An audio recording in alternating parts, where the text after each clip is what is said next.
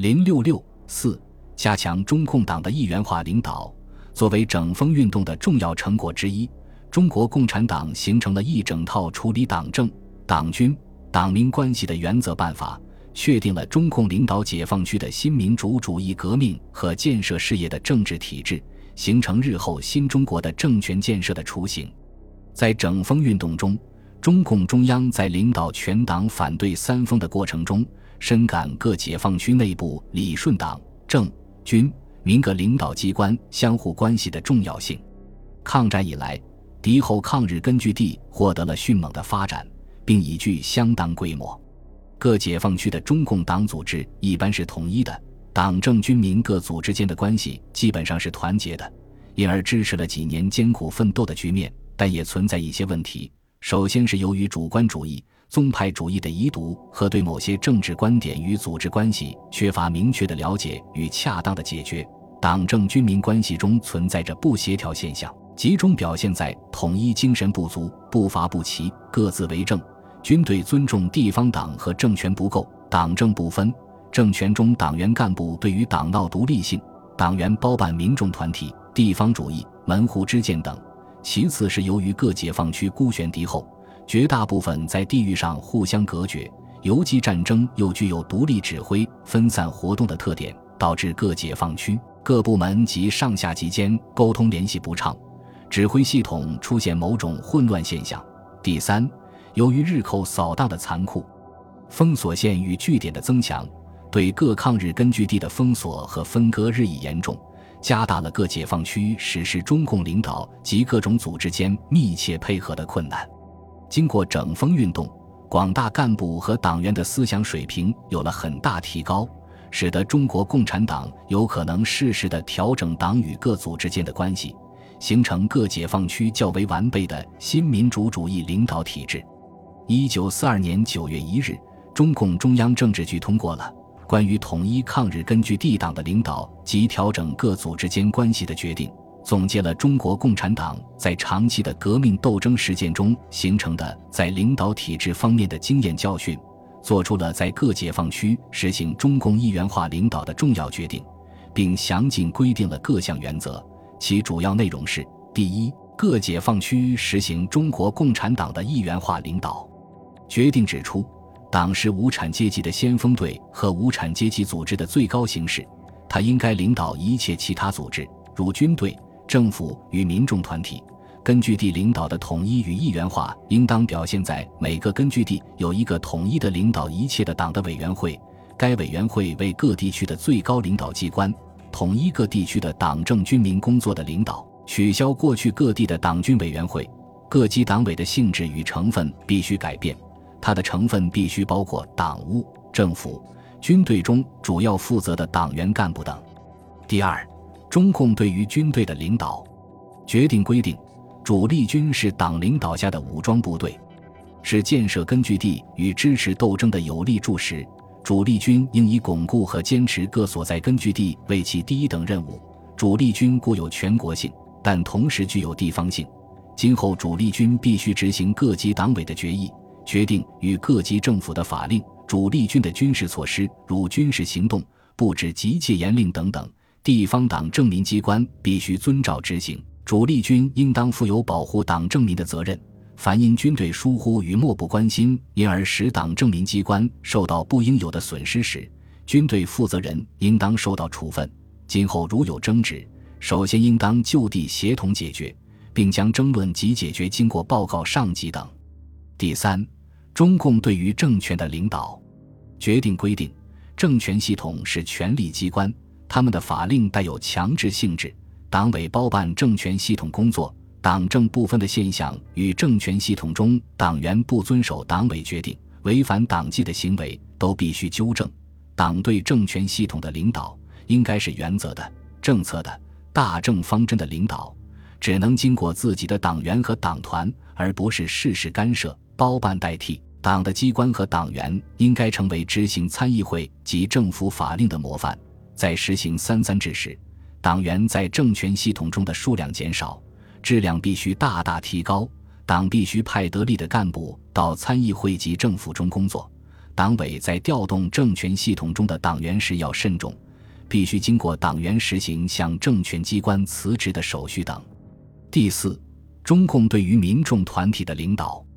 决定规定，民众团体是民众自己的自愿组织的团体，党、政府、军队不应直接干涉民众团体内部的生活。党对民众团体的领导，经过自己的党员及党团，但党民不分、包办、清一色的现象。必须纠正民众团体的各级委员会委员需尽可能有半数以上的非党员。政府应尊重民众团体的独立性，给民众团体以必要的帮助，要求民众团体执行政府的法令。民众团体应依法向政府请求登记，取得合法地位等。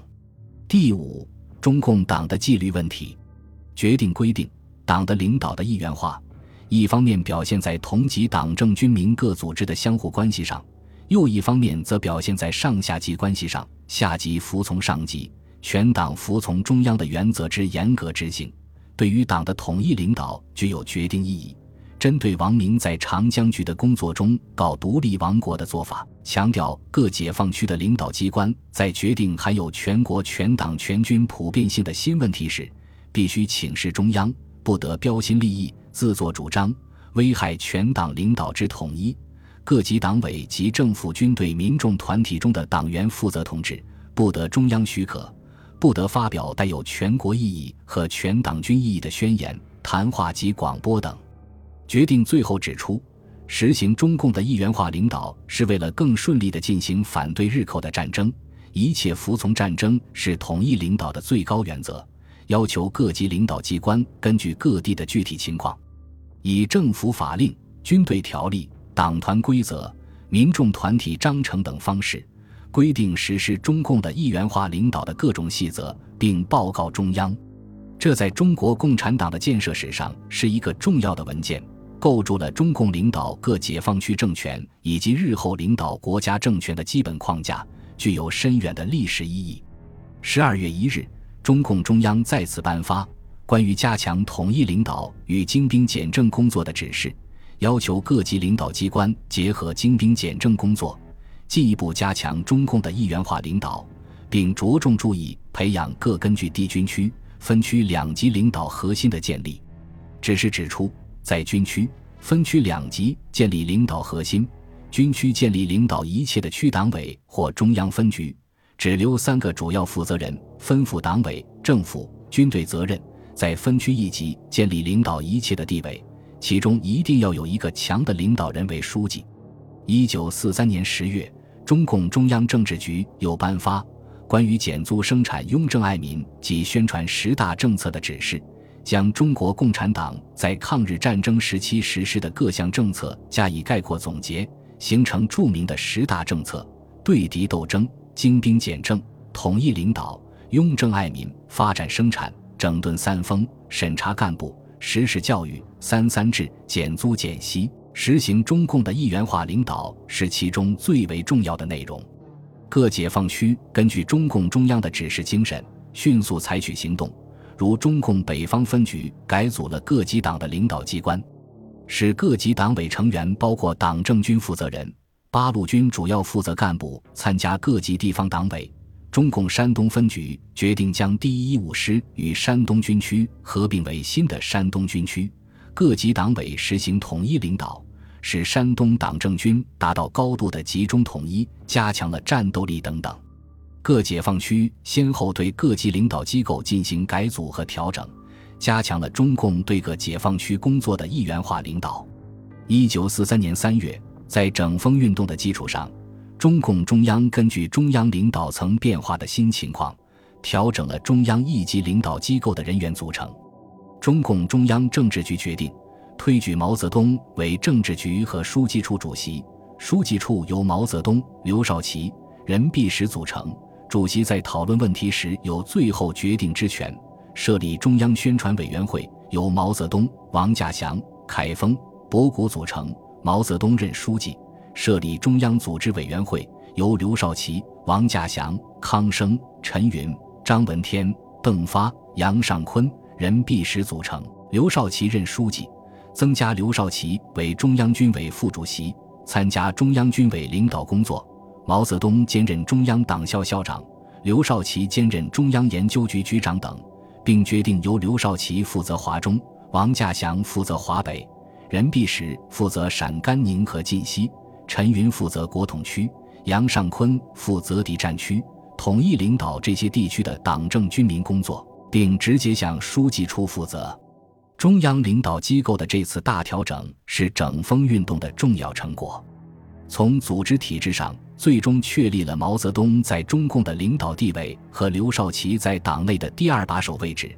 奠定了中国共产党七大中央领导体制的基本格局，使得中国共产党对于各项工作的集中统一领导大大加强。